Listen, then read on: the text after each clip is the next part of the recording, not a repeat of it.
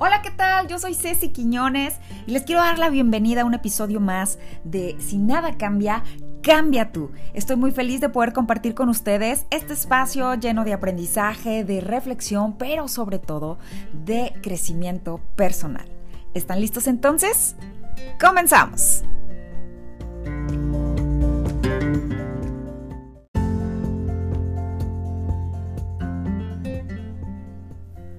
Hoy quiero hablarles acerca de la importancia de saber dar un buen consejo. Y para eso es necesario liberarnos de algunos malos hábitos que tenemos a la hora de aconsejar a otras personas. Muchas veces nuestros amigos, familiares, compañeros de trabajo, de clase se acercan a nosotros para preguntarnos nuestra opinión, para a través de nosotros tener mayor claridad de aquellas cosas que les cuesta trabajo decidir o percibir de cierta u otra manera. Pero el dar un consejo requiere de muchísima sensibilidad porque obviamente no estamos hablando de tu vida, estamos hablando de la vida de otra persona, de sus problemas, de sus decisiones y en muchos de los casos de sus heridas.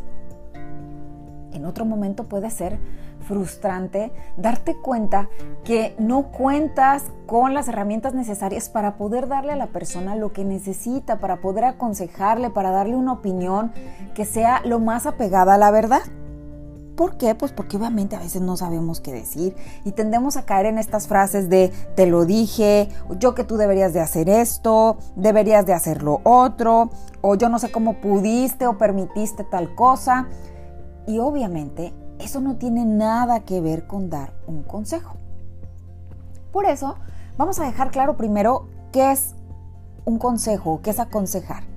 Dar un consejo es compartir una experiencia. Dar un consejo es compartir algo de ti, algo que tú has vivido. Y es proporcionar a través de tu experiencia una directriz o una guía para que esa persona pueda elegir el camino o pueda elegir la decisión que quiere tomar. No es evidentemente una orden, no es tampoco imponer algo, nuestra manera de pensar no es una imposición y la persona no está para nada obligada a hacer aquello que nosotros le dijimos. Por lo tanto, no hay obligación en dar un consejo, pero tampoco en exigirlo. Y muchas de las veces el silencio ayuda más. Una vez que ya sabemos esto, entonces sí vamos a adentrarnos a 10 recomendaciones prácticas para poder ser un buen consejero. Número 1. Por favor, cuando alguien se acerque a ti, no lo juzgues. Antes de poner una cara de desaprobación, evita por favor hacer cualquier mueca que le haga entender a la persona que de verdad está no solo sorprendido, sino que híjole, de alguna manera le haces sentir que es tonto lo que está haciendo o lo desapruebas totalmente, pero ni siquiera has evaluado la situación. Cuando ya te lo está diciendo, ya estás asentando con la cabeza o estás negando sin ni siquiera saber qué es lo que sucedió. Entonces, antes de empezar, por favor, prepárate y ponte en el modo de no juzgar. Escucha con atención para que puedas evaluar cuál es la situación. Punto número dos, sé honesto. Cuando tú no sepas qué decir, cuando no seas un experto o cuando simplemente lo que te están contando, la opinión que te están pidiendo requiere de un especialista, pues por favor, con toda la humildad, di, híjole amigo, la verdad no sé qué decirte, desconozco el tema, no sé, es más, ni siquiera se me ocurre qué hacer, pero ¿qué te parece si vas con un terapeuta? ¿Qué te parece si vas con el médico? ¿Que vas con un especialista? Yo te puedo ayudar a, contactarte con alguien que yo conozco. A veces eso es mejor que dar un consejo en base a algo que no conocemos. Evidentemente no siempre vamos a estar en, el, mismo, en el mismo nivel de experiencia, ¿no? en la misma sintonía. A veces alguien pues es más grande incluso que nosotros o más chico y a veces no, no, no sabemos o no hemos tenido esa misma situación en nuestra vida. Por eso, pues carecemos totalmente de esa experiencia y nuestro consejo, si lo damos así, pues no va a servir realmente de mucho. Punto número 3. Espera el mejor momento para dar el consejo. Muchas veces, fíjate, ni siquiera la persona ha terminado de contarnos no hemos terminado de recopilar la información y ya estamos empezando a aconsejar. Entonces, evita por favor que te salga esa mamá regañona que trata de imponer, que trata de decir, te lo dije, es que no, debes hacer esto. Trata por favor de dejar a esa mamá regañona guardada por un momento y recopila toda la información y una vez que la persona ya te haya explicado todo lo sucedido, entonces sí, puedes comenzar a dar un consejo. Número 4. Es muy importante tu actitud. No impongas, no trates de que la persona haga lo que tú quieres o aconsejar a través de una orden. No, ya te dije, mañana mismo vamos a ir a hacer esto. O ahorita mismo le vas a hablar y le vas a decir que esto que te hizo no fue correcto. No sé, algún ejemplo.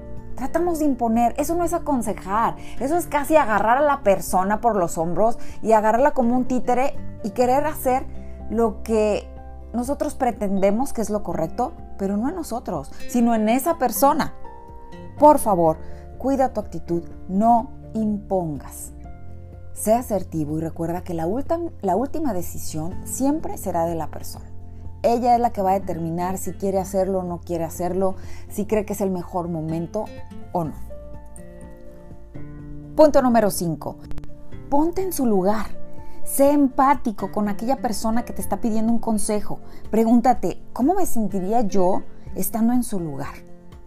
Asegúrate también de hacerle ver a la persona que comprende su situación, que sabes perfectamente por lo que está pasando y que evidentemente eres empático, ¿no? Tienes la empatía de saber que en algún momento de tu vida tú también te has sentido como esa persona. Eso te va a ayudar muchísimo, uno, a que la persona tenga apertura, a que se siente escuchada por ti, pero sobre todo a que no se sienta juzgada a la hora de platicarte sus problemas.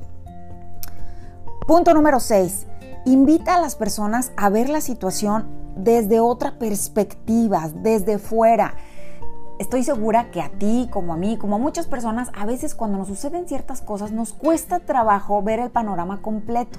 Es decir, estamos enfocados únicamente en ese problema o en esa situación. Por eso necesitamos dejar pasar un momento, pensar de alguna manera con cabeza fría y dejar que las cosas se calmen un poco para entonces sí poderlas ver con mayor claridad. Mira, muchas veces cuando alguien busca un consejo, es bueno decirle, mira, tranquilízate, vamos a dejar que esto pase, en vez de alentarla a hacer algo que evidentemente la puede llevar incluso hasta perder su dignidad, arriesgar su vida, hacer pasar un mal momento, pero sobre todo a hacerle pasar un rato muy, muy desagradable. Punto número 7. Pregúntale a la persona si realmente quiere tu consejo. Muchas veces la gente únicamente quiere que le escuches. Cuando alguien, algún amigo, termine de contarte lo que le está pasando, pregúntale, ¿te gustaría saber lo que yo pienso? ¿O me dejarías decir, si es que tú quieres dar el consejo, qué es lo que yo haría en tu situación? Evidentemente, la persona te puede decir que sí, pero también al preguntárselo puede ser que te diga, no, no, no, no, no es que quiera que me digas qué hacer. Simplemente te estoy contando cómo me siento y lo que tengo pensado hacer en esta situación. Bueno, entonces sí, recuerda que el consejo evidentemente no es una obligación darlo, pero tampoco recibirlo. ¿Ok? Punto número 8. Evalúa los riesgos. ¿Qué significa esto? Bueno, muchas veces vas a tener información que de alguna manera creas o consideres que puede ser de utilidad para esa persona. Pero es información que por algo te la has guardado, que por algo no la has dicho, porque pues puede causar mayor daño en vez que beneficiar. Si tú tienes esa información, cuando alguien llega y te da un consejo y tú crees que no es el momento de darla, que en realidad no va a ayudar en nada que las cosas mejoren y en vez de eso las van a empeorar, pues por favor no digas nada. Recuerda este proverbio chino que decía, si tu silencio, si lo que vas a decir, perdón, no es mejor que quedarte callado, entonces mejor no digas nada. Punto 9. Es la otra persona la que tiene la situación. Recuerda, no se trata de ti.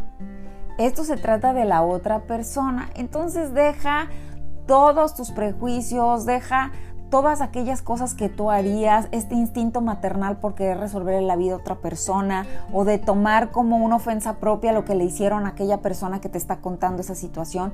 Esto no se trata de ti, porque luego a veces alguien va y busca un consejo en ti y resulta que tú ya terminaste enojado con la persona que le causó el mal a, a, tu amigo que te estaba contando. Entonces, esto no se trata de ti, por favor, recuerda, no tomes batallas que no son tuyas y simplemente dedícate a escuchar.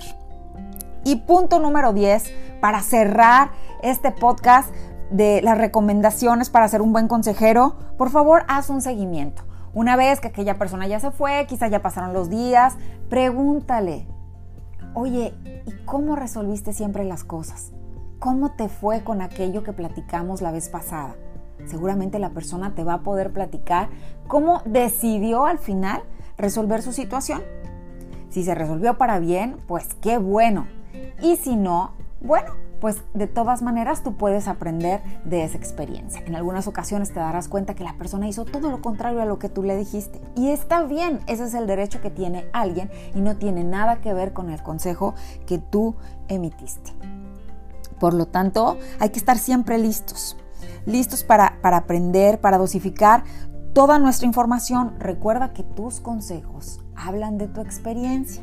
Entonces, no quieras enseñarle a alguien toda tu experiencia en una sola edición.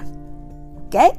Nos vemos entonces en nuestro próximo podcast. Por favor, recuerda compartir. Si te gustó, dale like. Déjame tus comentarios. Pero sobre todo, sígueme en Ceci Quinones Oficial.